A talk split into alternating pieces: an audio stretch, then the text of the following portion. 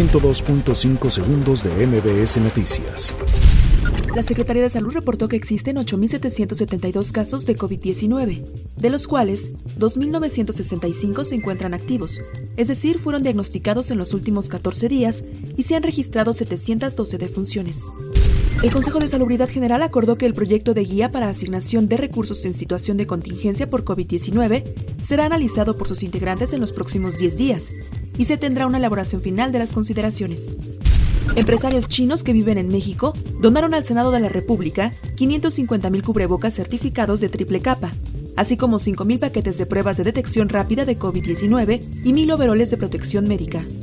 Con el objetivo de proteger a los servidores públicos que efectúan actividades esenciales en distintas dependencias del Gobierno de la Ciudad de México durante la emergencia sanitaria por coronavirus, la Secretaría de Educación, Ciencia, Tecnología e Innovación ha repartido 5.200 caretas.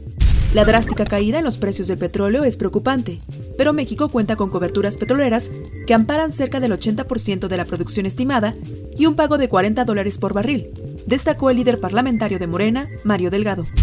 La pandemia del coronavirus llegó a 877 casos positivos en el Estado de México, con un saldo de 55 fallecimientos.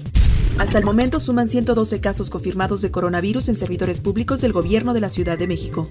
El presidente de Estados Unidos, Donald Trump, anunció que suspenderá temporalmente la inmigración al país debido a la pandemia de COVID-19, aunque no ofreció detalles sobre su decisión. Fuentes de inteligencia de Estados Unidos reportan que Kim Jong-un, mandatario de Corea del Norte, se encontraría en grave peligro después de una cirugía, de acuerdo con declaraciones obtenidas por CNN.